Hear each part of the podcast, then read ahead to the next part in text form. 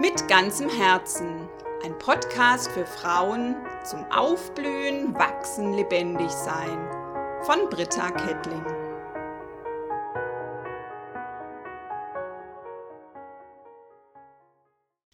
Ganz herzlich willkommen zu meiner 24. Folge.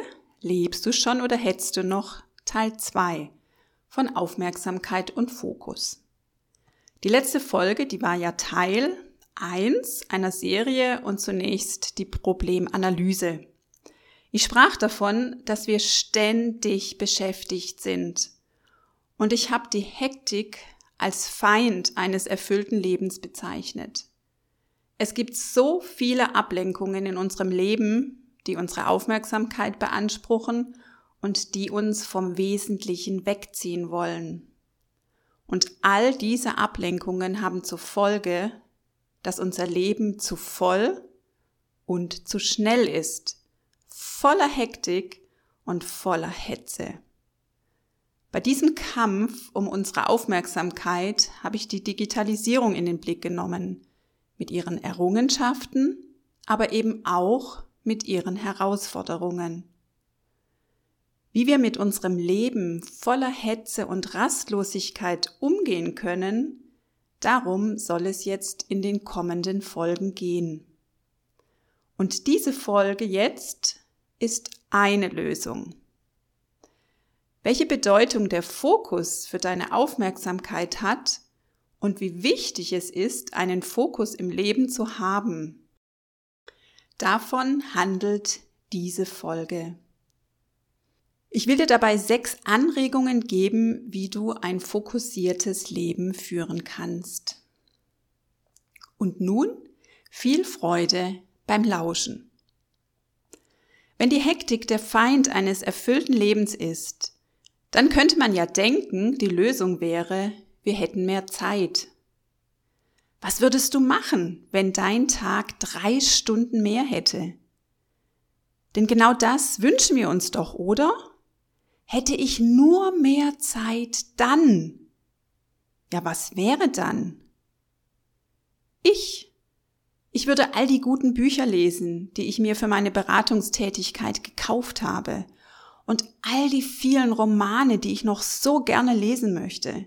Ich würde längere Strecken joggen und endlich meine Übungen für die Oberarme und für meine Bauchmuskulatur regelmäßig machen. Ich würde die Menschen in der Gemeinde besuchen, die ich schon so lange auf meiner Liste habe. Ich würde anrufen, meine Tante und all die Menschen, die entfernt wohnen und mit denen ich schon so lange sprechen wollte. Oh, halt, warte mal. Ich glaube, ich habe die drei Stunden mehr Zeit schon aufgebraucht. Und noch viel mehr dazu. Und schon wieder habe ich dasselbe Problem. Was würdest du machen? Was auch immer du tun würdest, wahrscheinlich würdest du enden wie ich. Wieder gehetzt, wieder unter Zeitdruck, wieder erschöpft. Die Lösung ist also nicht mehr Zeit. Die Lösung ist, unser Leben zu entschleunigen und auf das Wesentliche zu beschränken. Denn womit willst du deine Zeit verbringen? Worauf willst du deine Aufmerksamkeit richten? Denn wie du deine Zeit verbringst, so verbringst du dein Leben. Und das entscheidet darüber, wer du wirst oder eben auch nicht wirst. Wenn ich es jetzt mal ganz zugespitzt ausdrück, worauf du deine Aufmerksamkeit richtest, entscheidet, was deine Realität ist und was für ein Mensch du wirst und bist. Letzten Endes ist dein Leben nichts mehr als die Summe aller Dinge, denen du deine Aufmerksamkeit schenkst. Es hat also zentrale Bedeutung, dass der Fokus deiner Aufmerksamkeit auf das Wesentliche gerichtet ist, auf das, womit du dein Leben verbringen möchtest. Es geht darum, dass du das Unwesentliche und Unwichtige, das, was dich so leicht ablenken möchte, dass du das eben nicht tust. Paulus schreibt dazu im Epheserbrief, Achtet also genau darauf, wie ihr lebt. Nicht wie Unwissende, sondern wie weise Menschen. Nutzt die Zeit so gut ihr könnt. Das steht im Epheserbrief Kapitel 4, die Verse 15 bis 16. Und ich habe jetzt gerade die Übersetzung der Hoffnung für alle benutzt. Nutzt die Zeit. Es gibt auch andere Übersetzungen, die übersetzen, nutzt die Lebenszeit oder macht den bestmöglichen Gebrauch von eurer Zeit oder nutzt jede Gelegenheit, um Gutes zu tun oder nutzt die Gelegenheiten, die Gott euch gibt. Es geht darum, unsere Zeit zu nutzen, mit Guten zu füllen. Und damit du deine Zeit gut nutzen kannst, braucht deine Aufmerksamkeit einen Fokus. Denn so kannst du mit Ablenkungen und mit Hektik umgehen. Daher nun sechs Anregungen, wie du ein fokussiertes Leben führen kannst. Erstens, was ist dein Fokus in deinem Leben? Die folgenden Fragen, die sollen dir helfen, deinen Fokus im Leben zu finden. Du musst jetzt nicht alle für dich beantworten können, sondern diese Fragen, die sollen dich darin unterstützen, wie du deine Zeit verbringen willst, worauf du deine Aufmerksamkeit richten willst. Und du weißt, ich empfehle das immer, auch so Fragen schriftlich zu beantworten, dir wirklich mal Zeit dafür zu nehmen. Was ist dein Fokus in deinem Leben? Was ist dir wichtig? Wofür brennt dein Herz? Wozu hat Jesus dich berufen? Womit willst du deinen Tag verbringen? Du merkst, hier geht es einerseits um deine Lebensausrichtung im ganz Großen. Es geht um deine Werte, denn die brauchst du, um deinen Alltag zu gestalten. Also du brauchst die großen Werte, die großen Ziele, denn die zeigen sich dann ganz alltäglich, wie du dann auch Stunde für Stunde deinen Tag verbringst. Wenn du nicht weißt, wohin du segeln willst, passt kein Wind. Auf diesen Satz bin ich gestoßen und ich finde, der sagt echt viel aus. Wenn du ein Ziel hast, einen Fokus, dann setzt es Kraft frei dann versuchst du den Wind zu nutzen. Und es geht auch um deine Lebensausrichtung ganz praktisch in jedem deiner Lebensbereiche. Und bei Lebensbereichen, da denke ich jetzt zum Beispiel an deine Beziehungen, deine Gesundheit und Körper, an deine Arbeit, an deine Glaubensgestaltung, an deine Kreativität, was du Schönes einbringen möchtest. Was ist dir in jedem Lebensbereich wichtig? Und vielleicht magst du das auch dir mal für diese Lebensbereiche und vielleicht siehst du ja auch noch andere. Das war jetzt, waren jetzt nur ein paar Beispiele. Vielleicht möchtest du dir ja wirklich für jeden einzelnen Lebensbereich einen Fokus überlegen. Das zweite, unterscheide das Wichtige vom Dringenden. Wie schnell sind wir vom Dringenden abgelenkt? Das Dringende, das sind all die Dinge, die eigentlich warten könnten oder die sogar gar keine Aufmerksamkeit wert wären. Aber das Dringende drängt sich auf. Also du hörst es ja schon am Wort, ja, das Dringende drängt. Und was wirklich wichtig ist, das bleibt dann oft liegen, denn das das ruft oft nicht so laut. Und genau diesem gilt es auf die Spur zu kommen. Ein wichtiges Tool, die wichtigsten Aufgaben zuerst zu erledigen, ist die sogenannte Eisenhower Matrix. Also ich finde die veranschaulicht richtig viel und ich lade dich ein, dir das mal anzuschauen. Du kannst einfach Eisenhower Matrix eingeben ins Internet und dann findest du ein Bild. Ich versuch's dir mal etwas vor Augen zu malen. Du stellst dir ein Schaubild vor. Nach rechts wäre jetzt die Achse, wo alles steht. Also es wird immer wichtiger nach rechts. Und nach oben im Schaubild, da wird's umso weiter höher etwas eingetragen werden würde, umso dringender. Nach rechts umso wichtiger, nach oben oben umso dringender. Und jetzt könntest du sozusagen vier Bereiche eben eintragen. Es gibt den Bereich wichtig und dringend. Ja, das wären ja jetzt die Dinge, wenn du dir das jetzt vorstellst, oben rechts in der Ecke. Wichtig und dringend, do it. Das sind die Dinge, die wirklich als erstes zu erledigen sind. Und dann gäbe es ja jetzt ähm, unten links ja, nicht wichtig und nicht dringend. Also das sind jetzt diese ganzen Ablenkungen. Eigentlich gehört's die rauszukicken. Meistens brauchst die gar nicht. Die brauchen keine Aufmerksamkeit und ziehen so viel.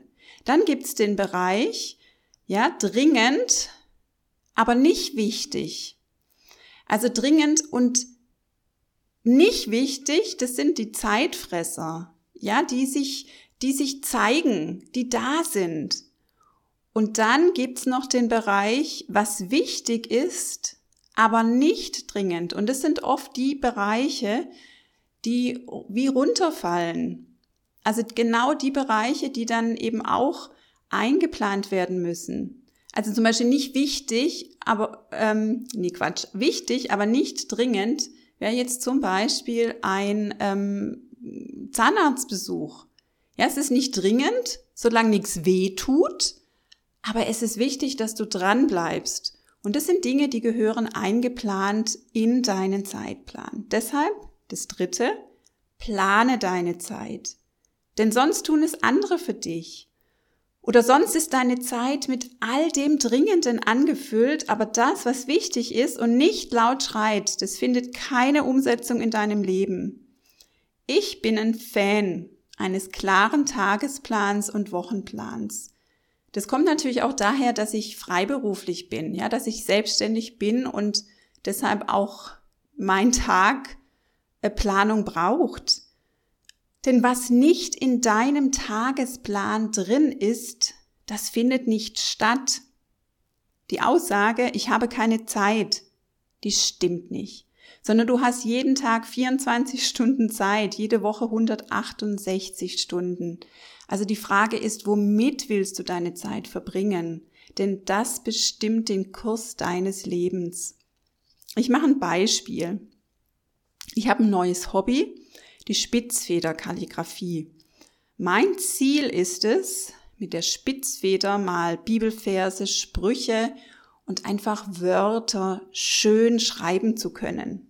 Das ist mein Fokus, das ist mein Ziel und damit habe ich auch ein Vision Board wieder mir gestaltet. Das steht hier gerade auch sichtbar vor mir an meinem Arbeitsplatz. Aber das reicht nicht, ja, dass ich mir Ziele überlegt habe, sondern jetzt braucht es auch konkret Zeit dafür einzuplanen, denn diese Spitzfederkalligraphie, die braucht Übung, Übung, Übung. Damit ich irgendwann ganze Verse schreiben kann, beginnt es ganz klein mit jedem einzelnen Buchstaben und es braucht ein kontinuierliches Dranbleiben. Bei mir steht jetzt im Kalender im Moment Montagabend 20 Uhr Kalligrafie drin. Und dann versuche ich es ein weiteres Mal unter der Woche und am Wochenende einfach nochmal mich hinzusetzen. Das tut mir auch total gut, ja. Das, das bringt mich auch in die Ruhe. Aber wenn ich meine Zeit nicht plane, und es auch dann nicht tue, ja, dann bleibt ein Ziel lediglich in den Gedanken. Und ein weiteres, nutze deine Zeitfenster. Also wenn du wartest, ja, dann hab was zum Lesen dabei. Oder wenn du fünf Minuten noch bis zu deinem nächsten Termin hast, dann mach doch ein paar Dehnungsübungen. Also sei kreativ und auch gestaltend. Eine vierte Anregung, prüfe immer wieder, was ist nur eine Ablenkung und was ist dein Ziel, dein Fokus. Letzten Montagmorgen. Ich sitze an meinem Schreibtisch und ich arbeite an dieser Podcast-Folge. Und irgendwann merke ich, wie genervt ich bin. Ich gucke dann genauer nach, ja, was ist denn da los in mir? Und dann habe ich gemerkt, ich habe mich schon wieder ablenken lassen. Mein Fokus für den Vormittag, der ist mir immer wieder weggerutscht. Statt konzentriert an der Podcast-Folge zu arbeiten, dann wollte ich geschwind noch telefonisch bei der Kreissparkasse was erledigen und dann hing ich erstmal wieder eine Weile in der Warteschleife. Dann klingelte das Telefon und ich bin auch noch hingegangen. Es war eine Anfrage als Referentin und wieder waren 15 Minuten weg. Und dann eben der Blick aufs Handy. Nach jeder Unterbrechung musste ich mich neu konzentrieren, damit ich eben dann auch an dieser Podcast-Folge weiterarbeiten, weiterschreiben konnte. Dann musste ich ja wieder schauen, wo war ich denn gerade? Und wieder hatte ich mich ablenken lassen. Also du merkst, auch ich musste es echt durchbuchstabieren, dass ich mich auf das fokussieren möchte, was für mich jetzt, für diese Zeit entscheidend ist. Also was ich auch für mich entschieden habe und was ich geplant habe, ich will mich nicht ablenken lassen. Und du merkst, ich wiederhole mich, aber es braucht eine Tagesplanung und eben jetzt zum Prüfen, es braucht es auch im Blick zu behalten, sichtbar und nicht andere Sachen zu beginnen.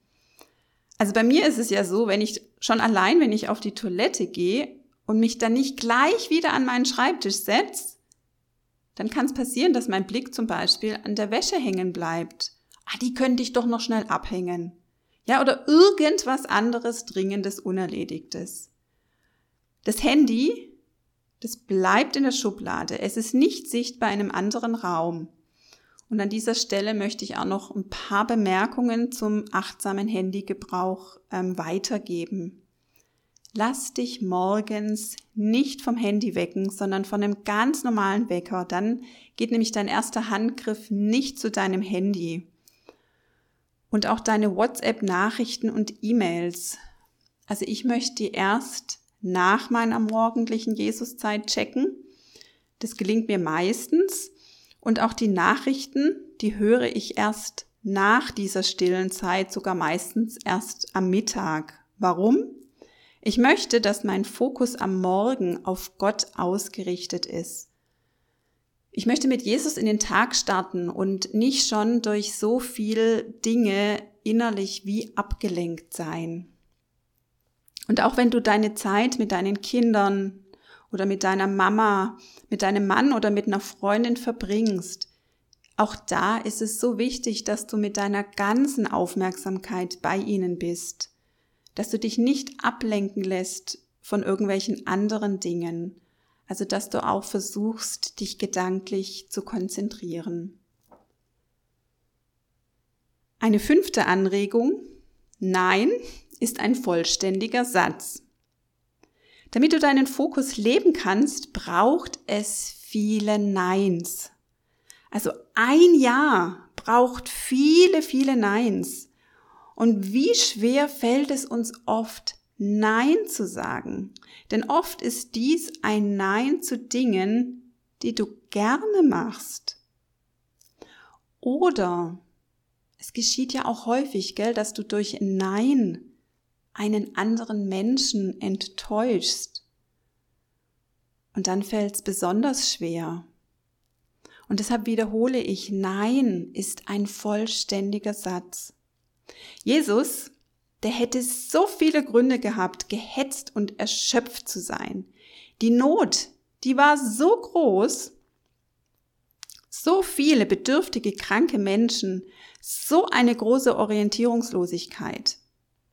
Einmal suchen ihn seine Jünger. Viele Menschen sind da, die geheilt werden wollen. Und als sie Jesus dann endlich gefunden haben, da sind sie so erleichtert. Jesus, endlich haben wir dich gefunden. Kommst du? Und wie reagiert Jesus? Nein, lasst uns weiterziehen. Du findest ähm, diese Erzählung im Markus Evangelium Kapitel 1 ab den Versen 35. Was mich an Jesus fasziniert, ist seine Klarheit, dieses ganz klare Nein. Er lässt sich von den Erwartungen seiner Jünger nicht unter Druck bringen. Er lässt sich von der Not der Menschen nicht von seinem Fokus ablenken. Wie kommt Jesus zu dieser Klarheit? Was ist sein Geheimnis? Und nun wird es ganz spannend. Sehnst du dich nach dem Leben, das Jesus dir anbietet? Dieses Leben in Fülle und dieses Leben, wo deine Seele Ruhe findet? Wenn du dieses Leben erleben willst, dann braucht es den Lebensstil von Jesus anzunehmen, ihm ähnlicher zu werden, von ihm zu lernen. Dazu lädt Jesus ein. Und ich habe diese Verse aus dem Matthäusevangelium in der letzten Folge ausführlich zitiert. Da war die Rede von dem unbeschwerten Rhythmus der Gnade zu lernen, wie Eugene Peterson es übersetzte. Und was braucht's dazu? Die sechste Anregung. Es braucht die Ruhe und Stille. Ich glaube, das Entscheidende bei Jesus ist, dass er immer wieder das Gespräch mit seinem himmlischen Vater gesucht hat, dass er diese Verbundenheit zu ihm immer wieder gesucht hat und sich auch immer wieder dann mit ihm eben verbunden hat, fernab von jeglicher Ablenkung ging er in die Stille. Und nur so konnte er seinen Auftrag erfüllen. Du brauchst immer wieder den Rückzug in die Stille. Du brauchst als Ausgleich für dein Leben voller Hektik und Fülle das Ruhen können. Denn in der Ruhe empfängst du die Klarheit und deinen Fokus. In der Ruhe kann Gott mit dir sprechen, denn sein Reden das ist oft ein leises Flüstern. Und dieses Reden Gottes, das möchte ich nicht verpassen. Ein Gebet, das ich immer wieder gerne bete, lautet, Herr, lass mich tun, was du segnest, und segne du mein Lassen. Herr, lass mich tun, was du segnest, und segne du mein Lassen. Und das habe ich an meinem Montagmorgen ganz deutlich gespürt. Den Fokus halten zu können, das braucht Kraft.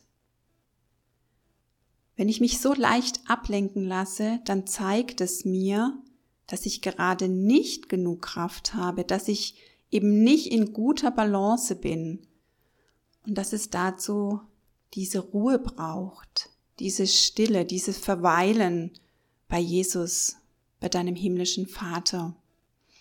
Und weil dieser Punkt so wichtig ist, werde ich ihn noch mit einer extra Folge beleuchten. Und auch der Lebensstil von Jesus, der soll noch mehr entfaltet werden. Der soll uns noch weiterhin beschäftigen. Ich bin am Ende der zweiten Folge der Serie über den Umgang mit Ablenkung und Hektik. Wenn dir mein Podcast gefallen hat, dann wäre es super, wenn du ihn weiterempfiehlst.